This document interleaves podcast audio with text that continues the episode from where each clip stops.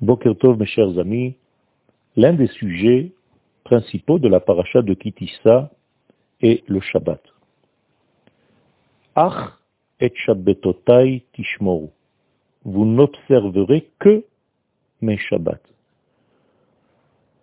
Très important, le verset parle au pluriel et il nous demande de ne surveiller, de ne garder que les Shabbatot.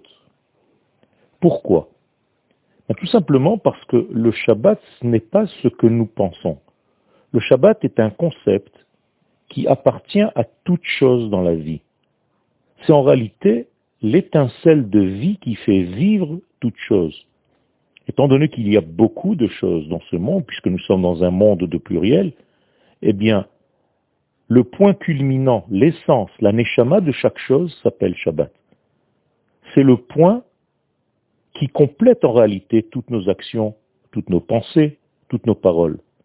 Vayechal Elohim Bayom Hashevi'i. Akadosh ce septième jour, termine, clôture. Autrement dit, ce septième jour, ce Shabbat, est inhérent à la complétude, au repos. Parce que le repos n'arrive pas, si ce n'est que lorsque nous terminons la chose, lorsque nous avons la conception complète de la chose et que nous savons quel est le sens profond de cette chose-là. Shabbat, c'est donc la neshama de chaque chose. C'est le sens profond de chaque chose. C'est la raison d'être de chaque chose. Et lorsque arrive ce jour qui s'appelle aussi Shabbat dans notre monde, une fois par semaine, eh bien nous sommes censés dévoiler la neshama de toutes les actions, de toutes les pensées, que nous avons réalisé durant la semaine tout entière. En réalité, le Shabbat, c'est le repos véritable. Parce qu'il n'y a pas de repos si ce n'est qu'en trouvant le point, le but initial, le pourquoi de notre vie. C'est ce qu'on appelle aussi la Géoula de chaque processus. C'est le retour à la source de chaque élément. C'est le dévoilement de la racine de chaque action. Et nous devons réveiller cette racine-là pour dévoiler le Shabbat, ce point intérieur, ce point de vie qui se cache dans chaque processus, dans chaque action.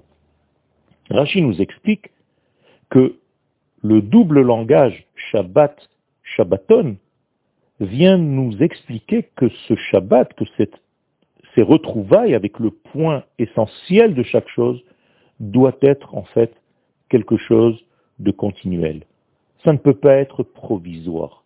Shabbat Shabbaton vient indiquer donc une continuité, une éternité. Savoir qu'en réalité, nous touchons là à un point qui n'est pas soumis au changement. Et c'est pour ça que les sages nous expliquent que le Shabbat s'appelle Kvi'a Vekaima. Le Shabbat est un point qui ne bouge pas, comme la Neshama qui ne change pas. Parce que tout simplement, c'est la racine. Et donc le Shabbat, c'est dévoiler ce point d'âme, ce point essentiel. Et nous devons vivre le Shabbat, pas comme un poids, mais comme un plaisir qui nous permet en réalité de nous retrouver, de retrouver ce que nous sommes véritablement à l'intérieur, ce que chaque action que nous avons réalisée porte en elle. Le Shabbat est donc l'aneshama du temps. C'est le dévoilement du point de vie de chaque instant. C'est l'aneshama de chaque action. Shabbat, nous retrouvons notre véritable place.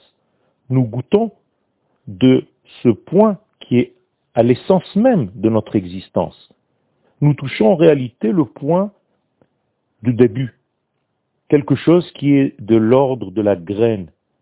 Et c'est pourquoi il est très facile, en touchant ce point, de nous rappeler, de nous souvenir ce pourquoi nous avons été créés.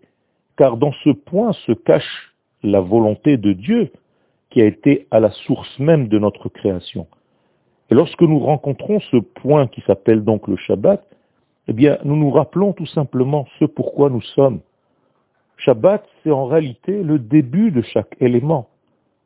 Et la rencontre avec ce Shabbat, c'est le sens profond, le plus profond de la notion de repos. En réalité, c'est la seule chose pour laquelle il faudrait travailler dans notre vie. Et c'est pour ça que le verset nous dit Ach et Shabbatotai Tishmoru. Vous n'avez qu'une seule chose. Ach. Ach veut dire seulement. C'est seulement ça qui mériterait un travail de votre part. Tout le reste est vanité. Tout le reste ne sert à rien véritablement, si ce n'est que de savoir la source même de votre arrivée sur terre. Ça, c'est le secret du Shabbat. Et ce Shabbat, en réalité, c'est un plaisir parce que c'est une forme de libération totale. Au moment où je sais ce que je suis, eh bien, je retrouve mon identité, je retrouve ma fidélité à ce que je suis et la certitude de ma vie. Il n'y a pas de joie plus grande. Une bonne journée à tous.